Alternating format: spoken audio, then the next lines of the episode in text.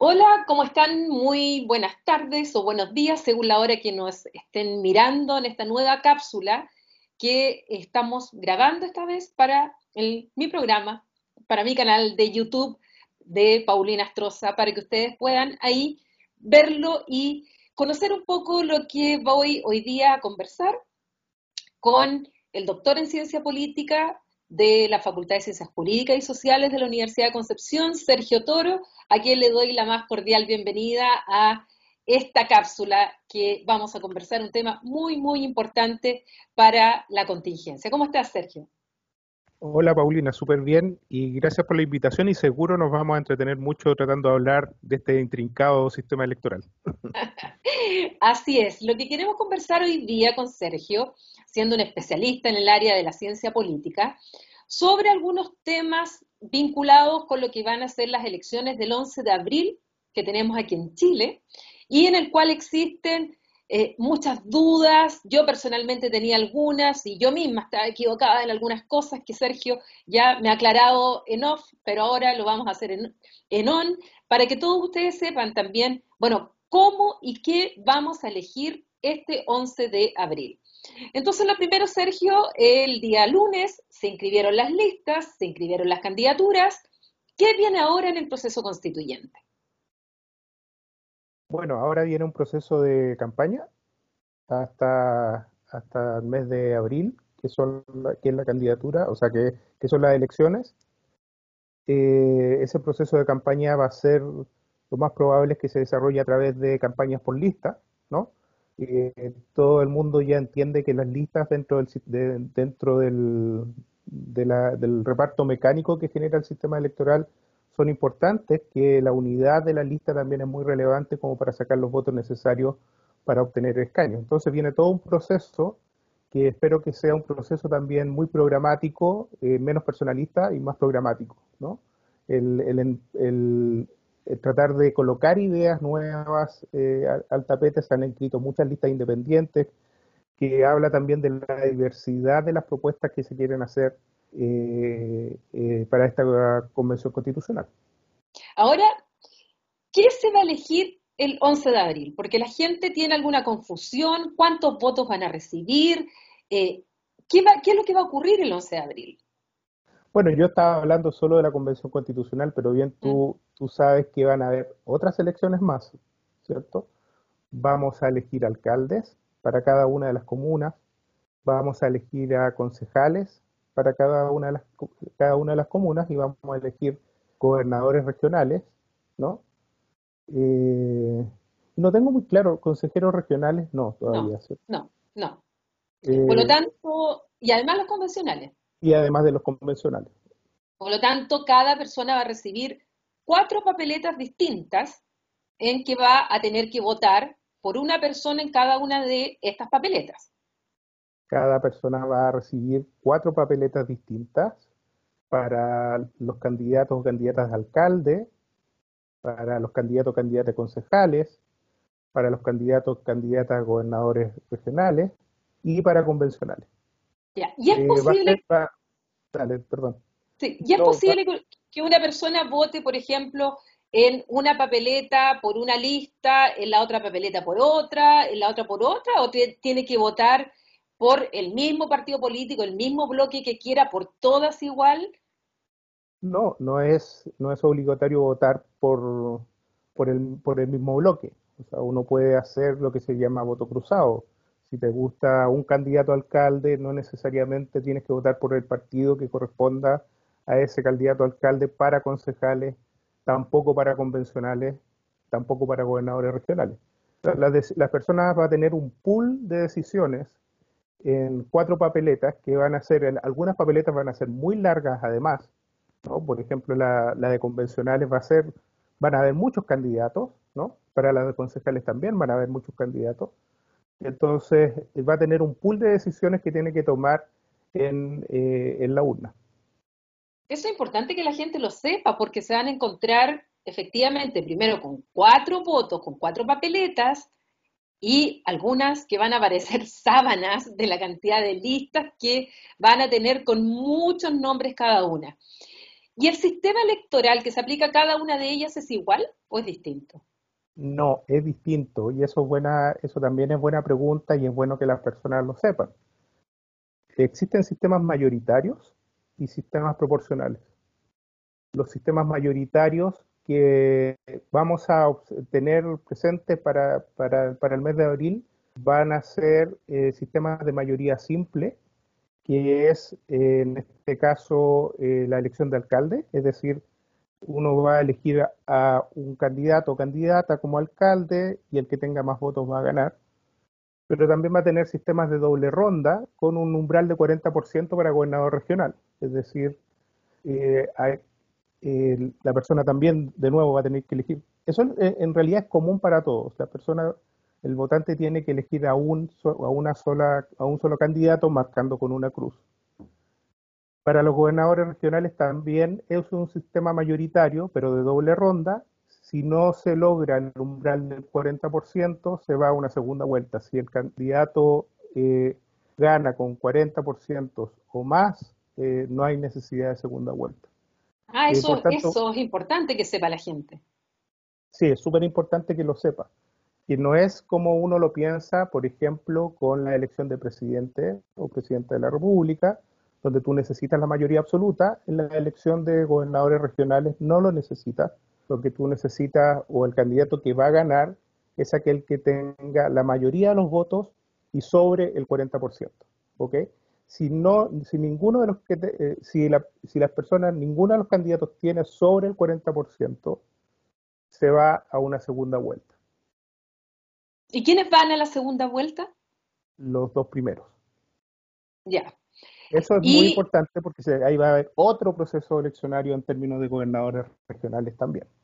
En cambio, para los alcaldes, solamente necesitas aquella persona que obtenga la mayor cantidad de votos, por eso se llama sistema de mayoría simple. Perfecto. Y en el caso de la elección de los concejales y los convencionales, ¿se aplica el mismo sistema? No, no se aplica el mismo sistema. En realidad deja de ser mayoritario y, es ahora un sistema con fórmula que se le llama fórmula proporcional.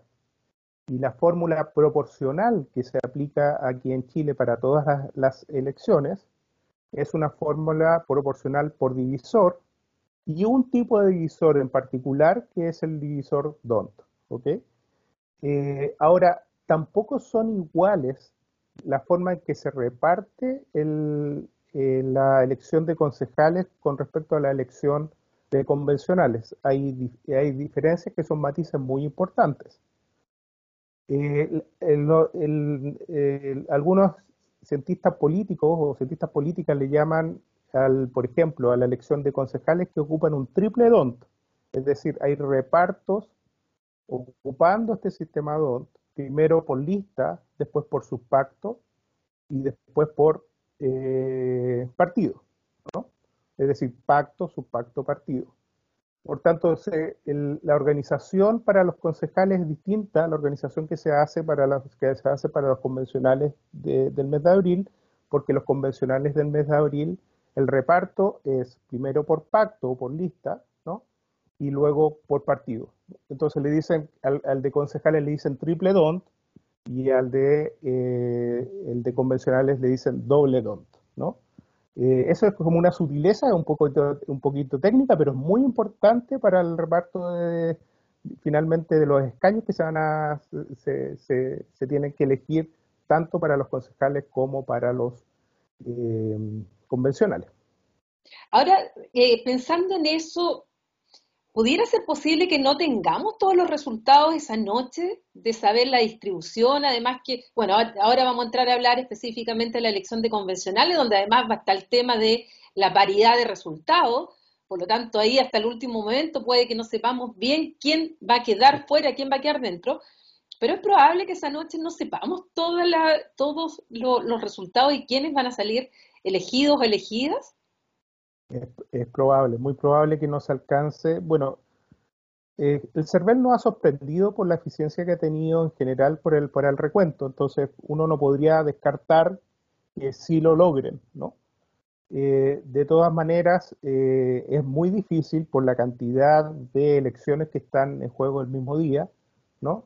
Y además por las fórmulas de reparto, ¿no? Y, como tú bien dices, además por, los, por las compensaciones que se tienen que hacer después o las correcciones que se tienen que hacer después al reparto, es muy probable que no sepamos el mismo día eh, quién va a salir electo, ¿no? Eh, pero sí vamos a tener algún, ciertas claridades respecto a las preferencias de los individuos a determinadas listas o a determinados partidos eh, en cada una de las convenciones, en cada una de las elecciones.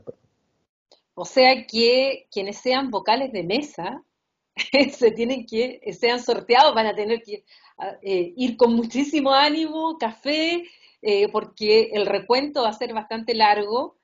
Y al mismo tiempo me imagino que se va a demorar también más porque las personas van a tener cuatro votos eh, y al momento de ir a la urna no va a ser como eh, para el plebiscito que tuvimos dos, ahora van a ser cuatro y donde además dentro de cada lista uno va a tener que buscar su candidato o candidata en los cuatro. Entonces eso va a tomar mucho más tiempo respecto de cada persona que va a estar ejerciendo su derecho a sufragio es así, es sumado a los protocolos COVID que van a generar eh, filas y a, veces eh, si uno lo, uno incluso lo vivió en, en, el plebiscito, ¿cierto? Que tú veías filas bastante largas y pensabas que, estaba, que, ibas a tener una participación, no sé, superior al 80% por, por la imagen que se generaba de filas bastante largas y esto era más bien por los protocolos y por cuánto demoraba las personas. Ahora las personas van a demorar bastante más tiempo en tomar sus decisiones y eso puede también generar una demora grande en, la, eh, en el cierre de las mesas, ¿no? Estoy pensando que para algunas ciudades va a ser complicado por el tema del, clima y el tiempo que pueda tocar ese día, porque para el 25 de octubre tuvimos, eh, yo creo que casi en todo Chile, buen tiempo, eh, pero en, abril eso se puede complicar muchísimo, eh, desde el frío hasta la lluvia. Bueno, son cosas que puede, son factores que pueden incidir incluso en el nivel de participación. Esa es que es otra discusión que hay que ver y hay que estar pendiente, cómo va a ser el nivel de participación. Y no solamente el nivel de participación, sino que también el nivel de abstención ya estando en la urna, ¿no? ¿Cuáles van a ser finalmente los, eh, las papeletas menos importantes, digamos, para las personas, si es que no quieren decidir por, digamos, por todos los candidatos, ¿no? En general, las, eh, las papeletas más simples son las que son de mayoría simple, porque son, son mucho más pequeñas, mucho más acotadas, ¿cierto? Pero las de concejales van a ser papeletas bastante grandes, con muchos candidatos, y las de convencionales también. Ahora entremos a hablar eh, ya directamente sobre cómo se van a elegir los convencionales, los 155 convencionales que van a redactar la nueva constitución. ¿Cuál es el sistema que se aplica? ¿Qué importancia tiene este sistema? ¿En qué hay que fijarse? Em, conversemos un poco de eso. Bueno, el, el acuerdo de noviembre eh, de los partidos políticos cuando se estableció finalmente la, la idea de ir hacia la convención constitucional eh, y hacer un plebiscito de entrada y plebiscito de salida, determinó que la elección de los convencionales iba a ser eh, con un sistema ya utilizado y aplicado en la elección a diputados. ¿no? Por tanto, eh, es lo, que, lo que ocurrió ahí es particularmente entender que finalmente cómo nosotros vamos a, elegir a, los convencionales es parecida a el, sistema eh, que se elige a, nivel de diputados. ¿Cómo es ese, es ese sistema? Es particularmente un sistema de nuevo proporcional por divisor DONT, ¿no? con eh, distintos distritos con distintas magnitudes, ¿ok? Es decir, eligen una cantidad de escaños distintas, ¿no? Por ejemplo, nosotros en el distrito 20, la magnitud del distrito 20 para los diputados es 8 bueno, ahora vamos a tener siete a propósito de los, de los escaños reservados, ¿no? Entonces tenemos una magnitud que es bastante grande en el distrito 20, a diferencia de otras, otros distritos como los de Aysén, por ejemplo, que tienen, eh, tienen tres eh, escaños a elegir, ¿no? Eso es muy importante. Entonces yo tengo un ejercicio que si quieren lo podemos compartir para que, para que las personas sepan cómo finalmente se hace esta distribución. Luego esa distribución, obviamente que es la distribución mecánica, para la paridad se hace una corrección, ¿cierto? Si es que no se consigue, eh, digamos, la mitad, la paridad de género en, tanto mitad a aquellos eh, escaños, o sea, eh, distritos pares, que sean mitad hombre y mitad mujer, o que no supere más de uno en, en caso de que los, eh, los distritos sean impares, ¿no? Entonces yo voy a compartir con ustedes un, una pequeña, solamente para que se entienda el sistema, ¿cierto? Esa, esa es la idea. El sistema es bien intrincado, no es, no es simple, pero si pensemos en el distrito 20, ¿ok? El distrito 20 con lo que estamos viendo acá es, las, eh, lo que se presentó en el año 2017, la cantidad de votos que se presentaron en el año 2017, ¿cierto? Estamos hablando de la elección de diputados del año 2017, ¿verdad? Estamos hablando de la elección de diputados del año 2017 para eh, eh, para el distrito 20, ¿ok? Ya. Y lo que se hace es lo siguiente, no es algo muy difícil para entender en términos de lista. Lo que se hace es lo siguiente, uno tiene, cada una de las listas tiene todos estos votos. Recordar que la elección de diputados, o sea, la elección de convencionales es muy parecida a la elección de diputados. Y lo que se hace es lo siguiente, simplemente al, total de votos se le resta, se le divide, por eso es el divisor DONT, ¿no? Por 1, por 2, por 3, por 4, hasta la cantidad de escaños a elegir en la lista. En este caso son 7, ¿cierto? Entonces, cuando uno hace ese divisor, es decir, 13.129 dividido por 1 es 13.129, dividido por 12 es 6.564, dividido por 13 es 4.376. O, por ejemplo, en el caso de Chile Vamos, que tuvo 129.804 votos, dividido por 1 es 129.804, dividido por 2, 64.900, dividido por 3, 43.268, y etcétera, etcétera. Todo se aplica al divisor a todas las listas, el divisor DONT se llama, es un divisor DONT porque hay otros tipos de divisores, ¿cierto? Eh, los otros tipos de divisores simplemente tú lo que haces es un cambio aquí. Hay algunos que son por 1, por 2, eh, perdón, por 1, por 3, por 5, por 7, ¿no? Hay otros que son eh, por 1, por 1,5, etcétera. Es decir, hay una cantidad de divisores dependiendo también de quién, o sea, de la decisión de cada uno de los países pero la decisión de Chile es un, tipo de divisor que viene de tu amigo belga Todd, ¿cierto? Que era profesor de Derecho Civil y Fiscal en la Universidad de Gante. No, no, en ah, Gante, en, Gante ah. en, la parte flamenca. En la parte flamenca, muy bien. Sí. Bueno, cuando tú aplicas a, a, este caballero, entonces así, en términos de todas las listas, dividido por 1, por 2, por 3, te sale una matriz como esta. Y lo que se hace con la matriz es simplemente ir mirando cuáles son los números mayores. En este caso, entonces, el número, eh, creo que lo tengo por acá, a ver si me resulta, ahí se ve, ¿cierto? Sí.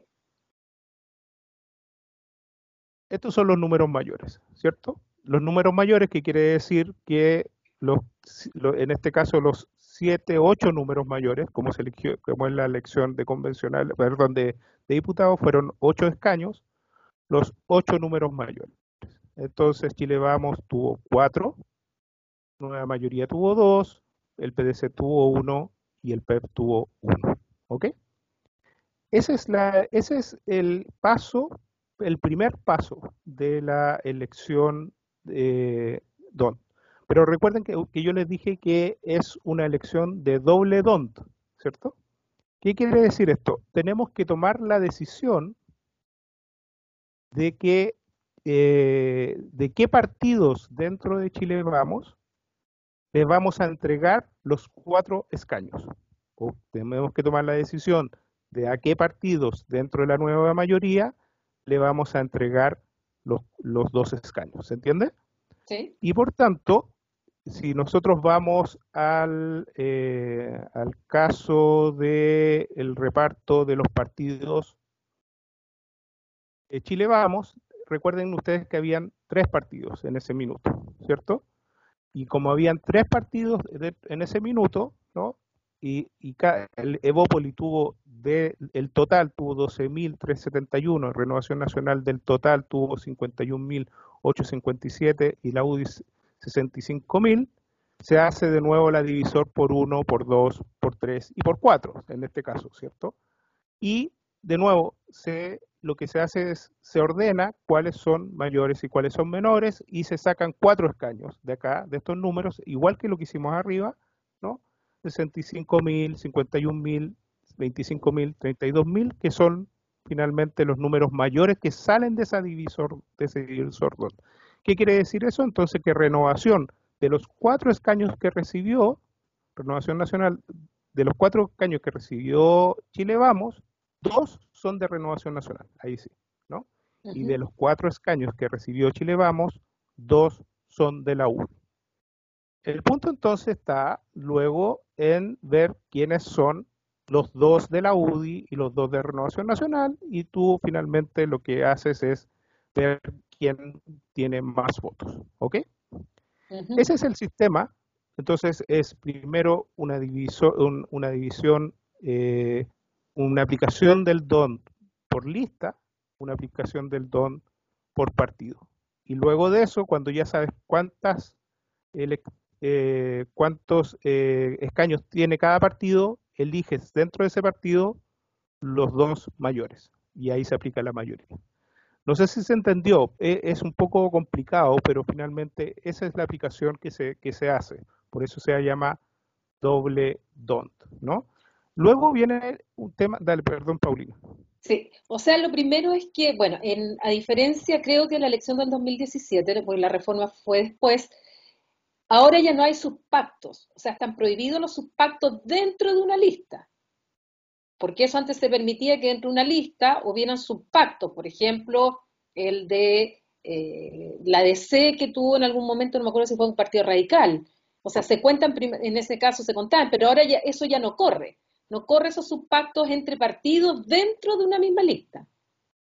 La verdad que lo que ocurre es que la, decisión de los subpactos está basada siempre en un sistema proporcional DONT que fue para los, para los concejales y luego para los consejeros regionales. Lo que nos regía antes era lo que le llamaban el sistema famoso sistema binominal, ¿cierto? El famoso sistema binominal lo que hacía particularmente era un DONT, pero con dos escaños.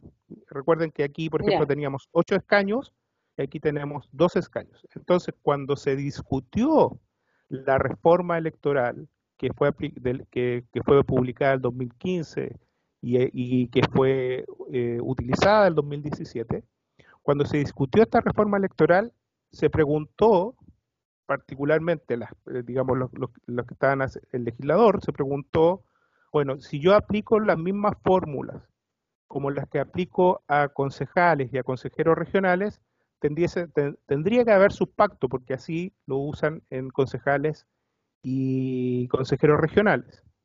Y la discusión fue, bueno, entonces hacemos su pacto, dijeron, no, no hagamos su pacto, y es por, por tanto, aplicando una fórmula proporcional DONT, no se ocupa ese tercer, ese, digamos, ese camino intermedio que es el subpacto, sino que es pacto, partido, ¿no? Eh, pero nunca, pero no fue, digamos, porque antes lo que nos regía era un sistema binominal. Mm. Ahora, en el 2017 tampoco entonces tuvimos eh, unidad en listas. Eh, me refiero a la centroizquierda, no fue en una sola lista, en un solo pacto. No, No, de hecho, la cantidad de listas que nosotros tenemos en el Distrito 20 eh, para la Convención Constitucional son ocho, que es muy parecido a la cantidad de listas que se presentaron el año 2017, que incluyendo a los independientes, que en ese minuto no se podían eh, transformar en lista, terminaron siendo también ocho alternativas para el primer eh, paso del divisor, que es el paso por, por lista por pacto. Es decir, no ha existido mucho más, al menos en el Distrito 20, mucho más fragmentación de la que ya teníamos el 2017. Ya, ese es un buen dato para eh, cuando se hace el análisis, eh, cuando se dice ahora tantas listas que van, la verdad es que aquí por lo menos en el 20, tú van las mismas listas. Ahora, ¿cómo están conformadas esas listas? ¿Quiénes van en las listas? Bueno, ahí ya entran otras, otras diferencias. Y en este caso, ¿Qué tan cierto es aquello que se afirma? Que, por un lado, vemos que Chile Vamos inscribió una sola lista, que va desde la ultraderecha hasta una derecha, eh, centro derecha, podríamos decir. Y luego tenemos a una centro izquierda u oposiciones, u oposiciones, porque yo creo que no hay una sola oposición, hay varias oposiciones, que van en distintas listas, en varias listas. Y eh, se hizo un llamado a último momento por parte de los partidos políticos de la oposición o las oposiciones para que hubiera una sola lista, porque se dice que debido a este sistema DONT, lo que va a ocurrir es que si se va separado, se va a permitir que la lista de Chile Vamos, con menos votos, obtenga una representación muchísimo mayor, justamente porque este sistema lo que hace es favorecer a los pactos o a las listas que están conformadas por los partidos políticos. ¿Qué tan cierto o no tiene límite ese, ese razonamiento? Incluso, porque incluso eh, algunos dicen, no, con esta, con esta demostración de voto, finalmente Chile vamos a sacar, puede sacar hasta el 50% de los convencionales por culpa de la dispersión de votos de la centroizquierda. ¿Es tan así? ¿No es tan así? ¿Hay algún límite? Eh, pero antes de eso, antes de contestar eso, que es una pregunta bien complicada, eh, hay que entender también que lo que les mostré es para la elección del año 2017 y hay algunos matices distintos para la convencional. ¿Cuáles son los matices? Primero, el, tema de la paridad de género, o sea, que luego de que se elijan eh, las personas, digamos, por el efecto mecánico, ¿no? Por ejemplo, los mayores, eh, o sea, la, mayoría dentro del dentro del, de cada uno de los partidos, hay que observar primero si es que se logra el criterio paridad. Si es que no se logra el criterio paridad, lo que va, lo que se va haciendo es que finalmente se vayan reemplazando, ¿no? Los eh, los candidatos menos votados por el eh, por el género subrepresentado, ¿no? del mismo partido. Eso es muy importante, ¿ok? Eso, o sea, puede ser una mujer cambiarse por un hombre como un hombre como una, por una mujer, ¿verdad? Dependiendo si es que, la, del, eh, que cuál es el género subrepresentado. ¿okay? Eh, y se elige y se cambia por el compañero o compañera de partido. ¿ok? Si es que no existe compañero o compañera de partido, se cambia por el, digamos, por el compañero o compañera de la lista. ¿Ok? ¿Por qué lo digo también? Porque finalmente, por ejemplo, las muchas listas independientes que se inscribieron, ahí no tenemos partidos, ¿cierto? En las listas independientes no existen los partidos dentro de este, este, este reparto, ¿cierto? Por tanto, lo que está ahí es que si una lista independiente, independientes no neutrales, tiene, por ejemplo, eh, con, sus aliados. La lista se, llama, perdón, ¿cuál es la lista del distrito 20? Lista, eh, es la lista del, de independientes del Bio Bio por una nueva constitución. La lista independiente del Bio Bio por una nueva constitución obtiene, por ejemplo, dos escaños. Ahí no hay un reparto por las organizaciones que están dentro de esa lista, porque se inscribieron como lista de independientes. Por tanto, ahí, si tienen los dos, después se busca la mayoría entre de, los que están dentro de esa lista y también si hay, eh, si les toca hacer el cambio de género subrepresentado, tienen que buscar el, digamos, el, el, el, el género subrepresentado que mayor votación tuvo, ¿no? Eso es muy importante. Y, el otro cambio también relevante que hay es que la cantidad de escaños a elegir bajaron a propósito de los escaños reservados eh, a los pueblos originarios. Los, escaños, eh, los pueblos originarios se integran dentro de los 155 convencionales y eso hace que finalmente eh, se busque una corrección digamos, al reparto de los escaños en cada uno de los distritos y, por ejemplo, así como elegíamos 8 en el distrito 20 para la elección de diputados, ahora se eligen 7, ¿ok? Eso también es muy importante eh, establecer. Y ahora te pregunta. eh, es muy importante entender que si el sistema el sistema DON esta, esta respuesta. dentro del sistema DONT, dentro de los sistemas proporcionales, es, no es tan proporcional como otros, ¿ok? Eh, hay otros que son mucho más proporcionales, ¿no? Por ejemplo, con divisores 1, 3, 7, por ejemplo, son mucho más proporcionales. y también es un sistema que, en cierto sentido, premia las alianzas, ¿ok? Eh, y por tanto, lo que hace es eh, premiar eh, aquellas, aquellas listas que tengan más votos, porque el divisor 1, 2, 3 hace que finalmente no se descuente tanto ¿no? en la división si tienes muchos votos. ¿no? Eh, entonces, el, pero tampoco hay que, hay que hay que pensar de que finalmente la dispersión de listas puede llegar a ser una debacle. ¿okay? Eso yo creo que también es importante eh, establecerlo. Eh, es, eh, es, muy importante entender que el, el, sistema, el sistema se hace cada vez más proporcional a medida que aumenta la cantidad de escaños a elegir.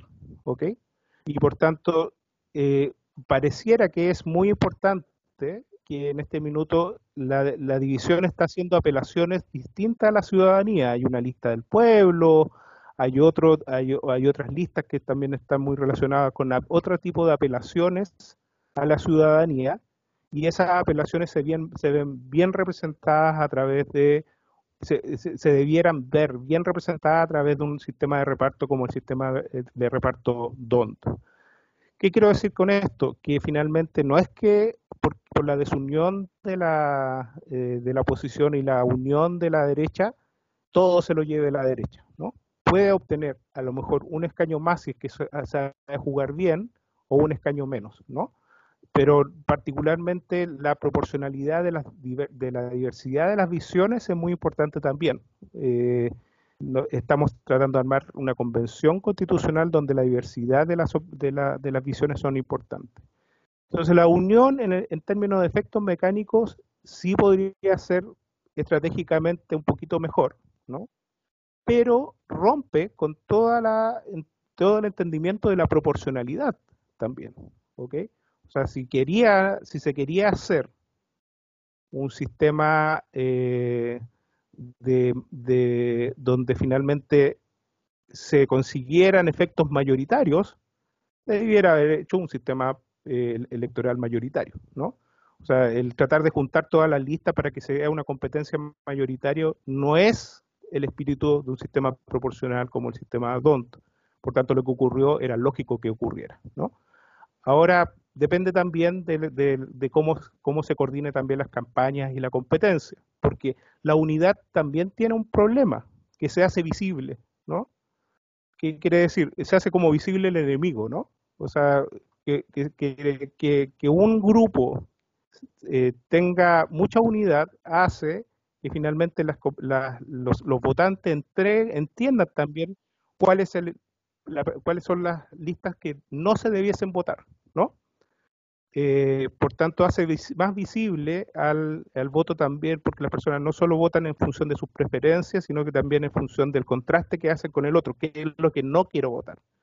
Y en este caso, eh, eh, la lista de la derecha cometió también un error en ir muy unido, porque finalmente hace mucho más visible el, digamos, cuál es apuntar o hacer finalmente dónde finalmente no se quiere votar y, luego eso puede generar también algunos réditos para las demás listas. Ahora, esto de, eh, ¿cómo te explicas tú que haya tantas listas independientes, que haya habido tanto patrocinio para independientes eh, y que veamos eh, no solamente los convencionales, también tú decías que lo vemos en candidaturas independientes que también tuvieron que juntar firmas para gobernador, para alcaldes, para concejales. Eh, ¿Qué es lo que hay detrás de eso? ¿Qué lo puede explicar desde la ciencia política? No sé si desde la ciencia política, porque en general la ciencia política no es la ha sociología, pecado, ha pecado mucho en, observarla, claro, ha pecado mucho en observar la institucionalidad, entonces uno le, cuesta mucho menos hablar de los efectos mecánicos que de la, digamos, de los procesos mismos, ¿no? Pero uno puede eh, observar aquí una, eh, una diversidad de ofertas que parece muy interesante. Entonces, en vez de... Eh, el momento constituyente es un momento también de mucha creatividad, ¿no? A pesar de que en algún momento hay que coordinarse. Ese es el punto, ¿cierto? Eh, en este minuto estamos en el momento de la efervescencia, de la creatividad, en el sentido de generar propuestas. Y viene una campaña de muchas propuestas de distintas formas, eh, que obviamente no fueron catalizadas por los partidos políticos durante mucho tiempo. O sea, lo que habla la cantidad de independientes que además lograron conseguir las firmas, ¿no? de cantidad de grupos, que hay grupos territoriales, ¿no? Eh, y, pero también hay, hay grupos de profesionales, es decir, hay una cantidad de ofertas y de personas que quieren y, listas que quieren eh, proponer nuevos temas.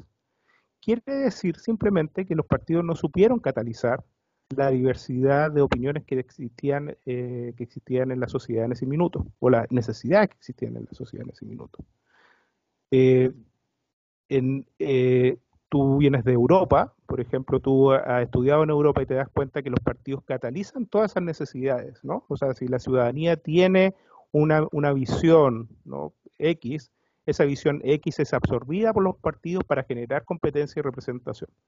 Lo que pasó acá es precisamente todo lo contrario. Y esto es una muestra clara de lo que ocurrió. Los partidos no podían venir ahora a exigir unidad cuando ellos eran los responsables de catalizar todas los, digamos, las necesidades de la, de, la ciudadanía.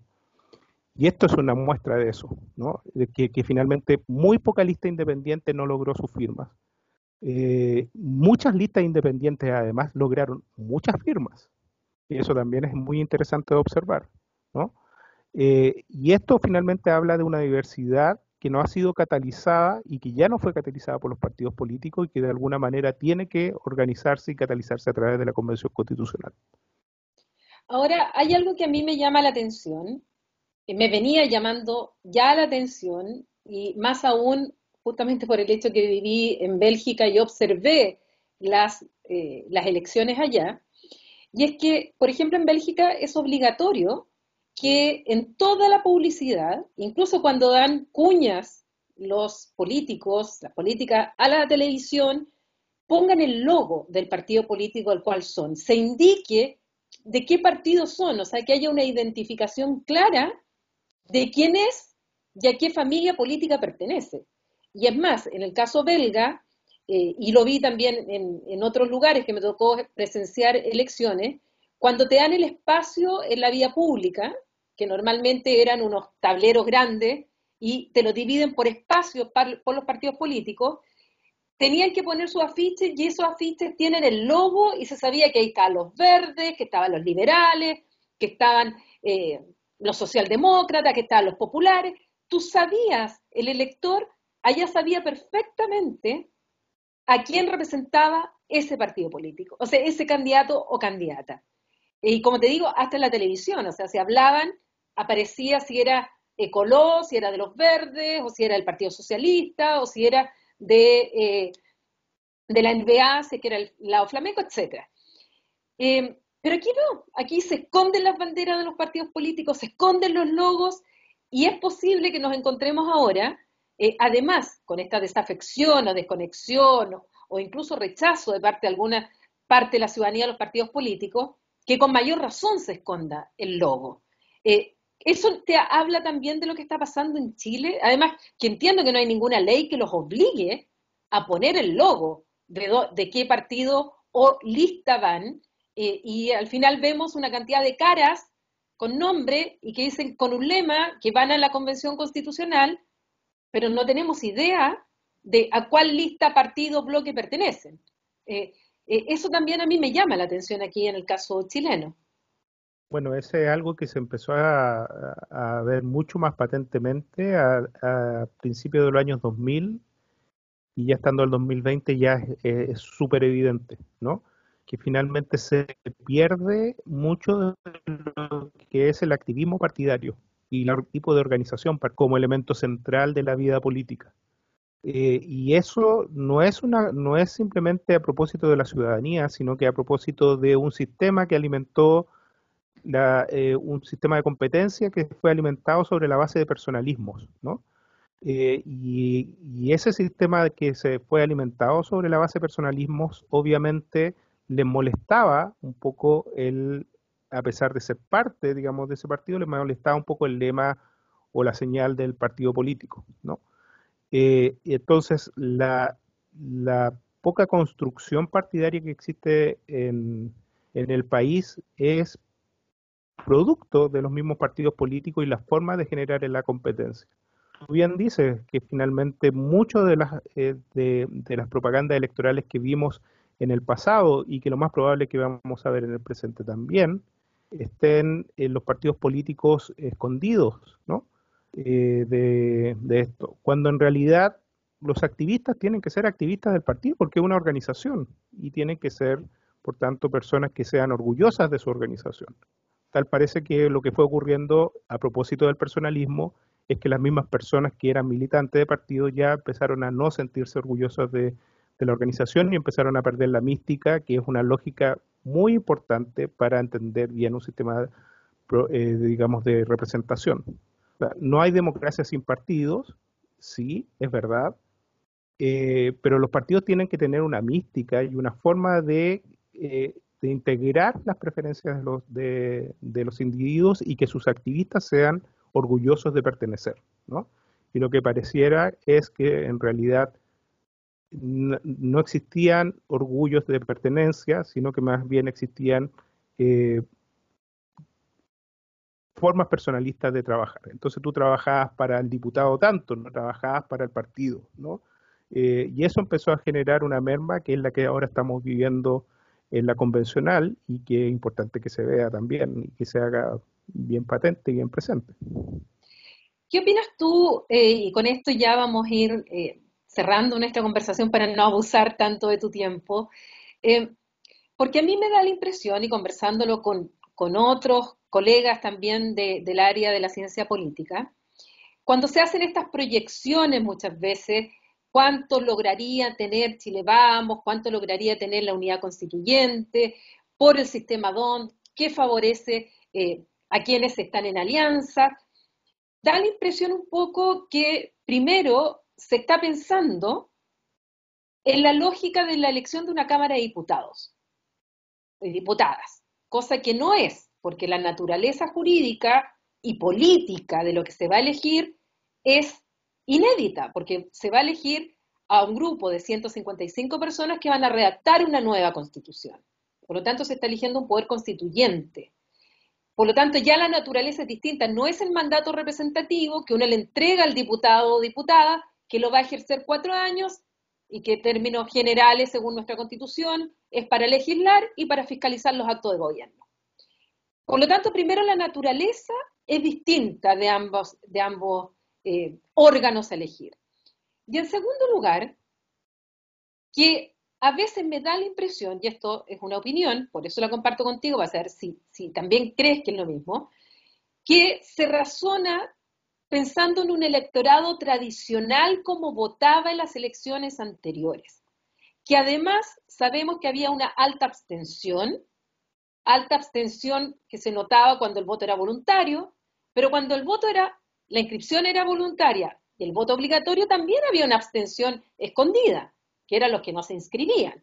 Entonces finalmente se veía mucha participación, pero se sacaba en, en base al porcentaje de los inscritos pero había un, cada vez fue habiendo más un porcentaje de no inscritos. Sin embargo, el 25 de octubre se ve que hubo una mayor participación que las elecciones, por ejemplo, de alcaldes, que fue de un 36%, que fue la misma que la elección de para diputados, pero con la gran diferencia que fue en tiempos de pandemia. O sea, mucha gente no fue a votar también por la circunstancia especial en la cual se realizó. Entonces, es medio difícil hablar ahí de porcentaje. Pero según los datos, claramente aumentó la participación de jóvenes y claramente aumentó la participación en algunos sectores vulnerables que normalmente estaban subrepresentados porque ellos no iban a votar. Sin embargo, para el plebiscito sí se movilizaron. Entonces, y, y por otro lado, el resultado que siempre se está hablando de 60-40, de 70-30, y nos pillamos casi un 80-20. ¿No será que seguimos razonando, algunos siguen razonando, primero como si fuera una eh, elección de un mandato típicamente representativo de una Cámara de Diputados, y segundo respecto a un electorado que sobre todo después del 18 de octubre cambió, que las motivaciones para ir a emitir el sufragio hoy día ya no son las mismas motivaciones que se tenían en el 2017, en el 2016 y antes. ¿Podrá ser eso además que proyectar tan claramente? Porque aquí hay gurúes que ya te dicen lo que va a pasar. Yo tengo unas dudas enormes de lo que va a pasar. Porque justamente uno empieza a analizar esa sociedad, ese, ese electorado, esa ciudadanía, que tal vez no va a votar con los cánones tradicionales, con los que llevaban votando, aquellos que iban a votar, que insisto, eran menos, eh, ya que el, abstencionismo iba cada día aumentando? Em, de partida a mí me asustan eh, las personas con mucha convicción en respecto a lo que va a ocurrir, ¿no? Y yo creo que nadie puede predecir lo que puede llegar a ocurrir. De nuevo, hay efectos mecánicos que uno puede identificar pero también esos efectos mecánicos que uno puede identificar están muy en relación respecto a las, eh, los tipos de preferencias que se, que se aborden dentro de esa misma elección. Entonces es muy difícil eh, señalar qué es lo que va a ocurrir eh, derechamente. Ese es un punto central que yo también lo comparto contigo, Paulina. no, no, hay, no hay manera de ser una persona con mucha convicción para decir esto va a ocurrir, ¿no? Porque como bien me lo dijo una vez eh, un amigo, yo te voy a decir, esto va a ocurrir. Si ocurre, tú lo colocas en el, eh, tú, lo, lo, difundes. Y si no ocurre, nos quedamos callados, ¿no? Eh, porque finalmente está, esto todavía tiene mucho que decantar, ¿no? Y, y, eso es muy importante de, de establecer.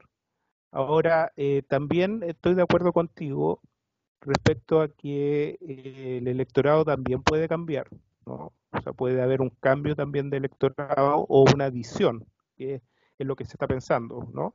Porque en el, en el plebiscito, a pesar de que todavía no tenemos toda la información, parece que hubo una, un cambio de, elector, ¿no? O sea, por eso tuvimos cerca de eh, la misma votación que a nivel nacional que la elección de diputados, porque hubo un cambio. Los más jóvenes y los más, y los más mayores se eh, se quedaron en casa a propósito del miedo a la, eh, a, la pandemia, ¿no?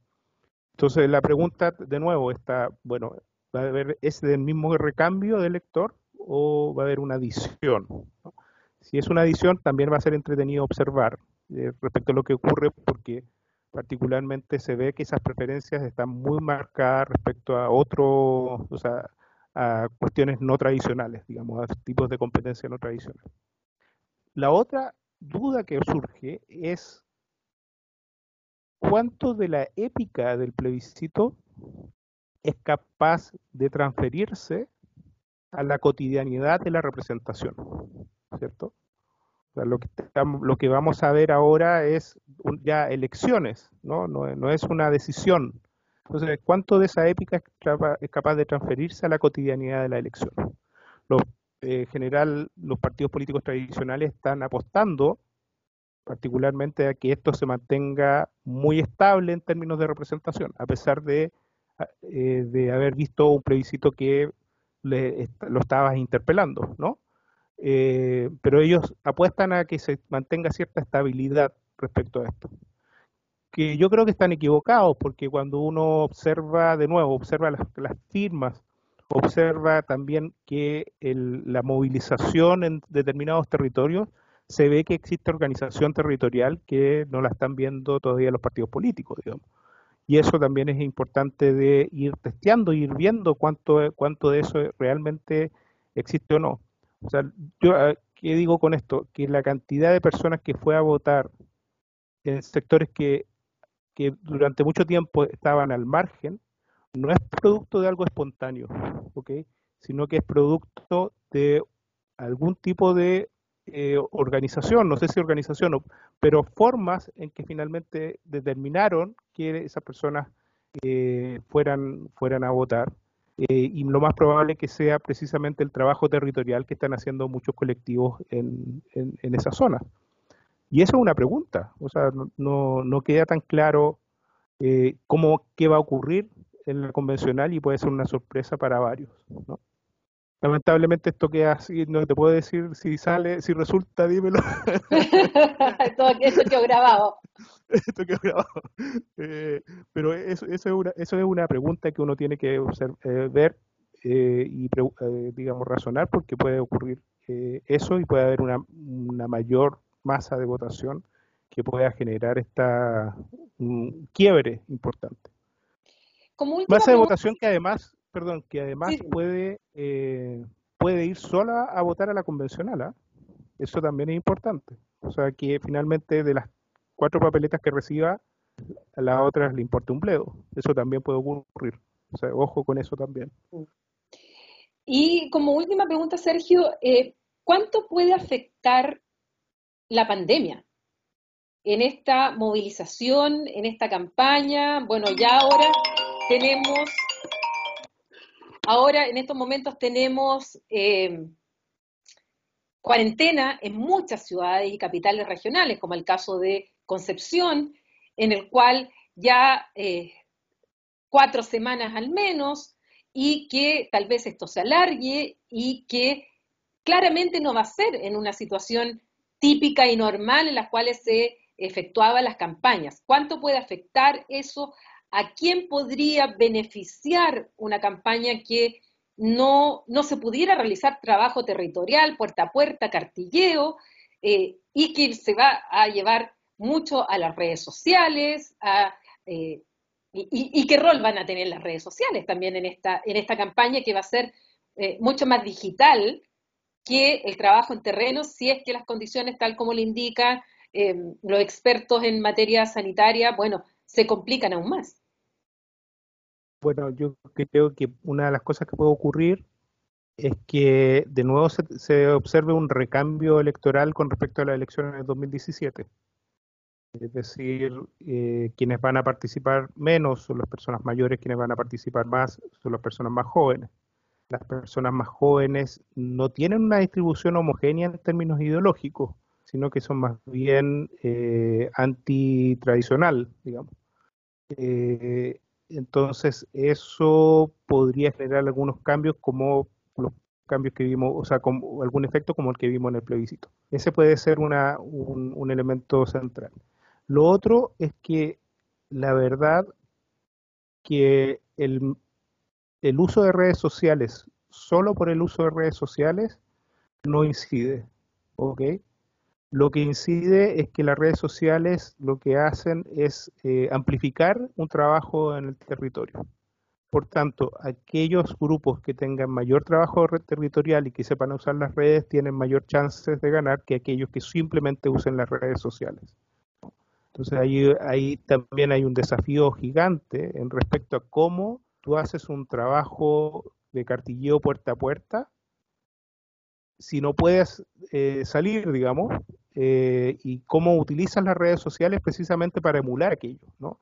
Mucho, lo que se, mucho de lo que se ha hecho es, por ejemplo, la utilización de las redes de mensajería, digamos, de conversaciones, de darse el tiempo de generar conversaciones vía WhatsApp, vía otra, otro, otro tipo de chat, ¿no?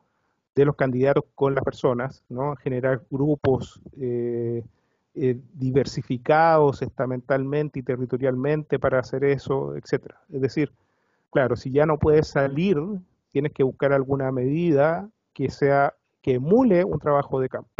Pero simplemente colocar algo, eh, cuestiones en las redes sociales y no generando activismo digital, que es muy diferente de establecer de propaganda electoral, es muy difícil para, para los candidatos que puedan lograr eh, llegar a las personas.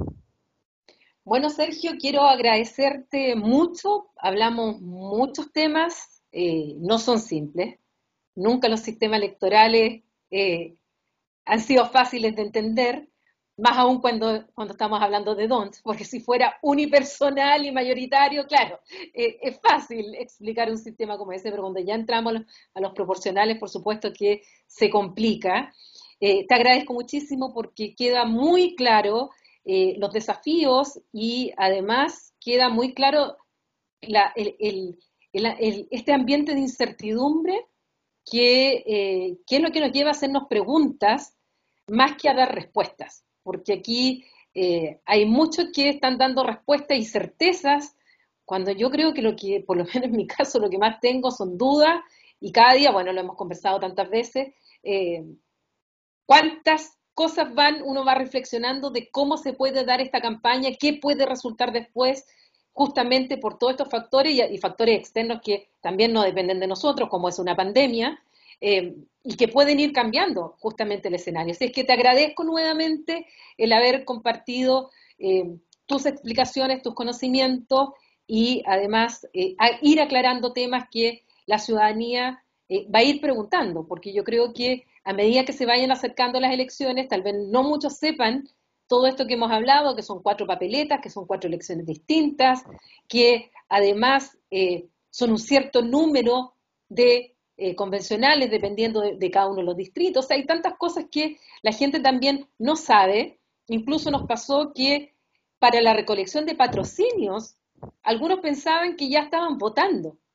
Entonces, eh, de verdad que el desconocimiento en algunos temas son súper básicos y que es muy importante la pedagogía, la, eh, llevar estos temas a la ciudadanía, porque una ciudadanía informada, por supuesto que tiene también una eh, responsabilidad y, un, eh, y una acción muchísimo política, muchísimo eh, mejor. Así es que gracias Sergio por compartir en, esta cápsula que la vamos a difundir por redes sociales para ayudar a la comprensión en estos temas. Gracias. Y solo remarcar algo que tú dijiste y que no, y que no no lo hablé, pero que también es muy importante también entender que dentro, de cuando una vez que se elijan los convencionales, la gente de la convención, quienes van a eh, estar en la convención constitucional, eh, se va a difuminar un poco también esta idea de que, bueno, la, derecha por un lado y, la oposición por el otro, porque finalmente tampoco el grupo de derecha es un grupo homogéneo, digamos, hay, hay bastantes eh, líos también dentro de esta lista única, ¿no? Eh, que por tanto no se van a poner, no se van a poder poner de acuerdo tan fácil. Eh, eh, y, por otro lado, la diversidad de opiniones en el, dentro de la oposición también va a generar que algunos entiendan posturas de unos pero no la entiendan las del otro. En general, va a haber un proceso que va a ser bastante complicado, muy, muy complejo, no producto, digamos, del efecto mecánico de un sistema electoral, sino que es más bien producto de lo que se está tratando, que es una convención eh, constitucional, ¿no? Eh, y eso es muy importante destacar, o sea, no dejemos de, creo que es, tiempo de eh, borrar eh, estas acusaciones a priori de, eh, de, la dispersión de los votos, de, las listas, etcétera, porque la verdad, cuando se entra a la Convención Constitucional va a ser otro juego muy distinto al juego que se hace en términos de política tradicional, como es eh, en la Cámara de Diputados o del Senado. Es muy distinto mm. y que amerita mucha conversación y que va a ser muy complicado además porque hay versiones, visiones muy diversas de sociedad en este minuto. Eh, y eso es muy importante de señalar, creo yo, a lo que tú remarcaste y yo que, quisiera también eh, terminar con eso. Sí, porque cuando hablamos de que un, casi un 80% votó por una nueva constitución, no todos opinan lo mismo de esa nueva constitución. Entonces, es justamente ahí la variedad eh, donde eh, vamos a encontrar los matices más blancos, más negros, más eh, grises, en los cuales, bueno, va a haber que encontrar ese acuerdo para que tengamos finalmente un texto constitucional. Porque recordemos que, que ahí hay un quórum. Sí, la derecha también va a tener esos matices. Y, se sabe que esa unión no es una unión para siempre, digamos. Entonces, eh, es muy importante remarcar eso. Eh, de alguna u otra forma, entender que la Convención Constitucional es un elemento muy complicado porque hay diversidad de opiniones. Eh, es una decisión complicada precisamente porque hay mucha diversidad de opiniones y, y cómo llegar a, esa, a, resumir esas opiniones la, la tarea titánica. Así es, ojalá que sea así un proceso eh, exitoso, porque eh, es lo que necesitamos y para lo cual mucha gente salió a la calle porque se necesitaba también esta, eh, este cambio constitucional y, lo peor que nos podría pasar es que no fuera un proceso exitoso. Tenemos todas las, eh, las posibilidades de así hacerlo, pero eso también va a depender eh, justamente de quiénes son los y las elegidas dentro de esos 155 que van a redactar nuestra constitución. Así que muchas gracias, Sergio, y nosotros, bueno, nos veremos en otra cápsula comentando más temas que cada vez nos vamos a ir adentrando en lo que es nuestro proceso constituyente con otros invitados e invitadas para ir analizando otros tópicos que yo creo que son importantes que la ciudadanía vaya conociendo eh, para que votemos informados y además eh, con esperanza de que este va a ser un eh, proceso que nos va a llevar a una nueva constitución. Así es que muchas gracias y nos vemos pronto. Gracias, Sergio.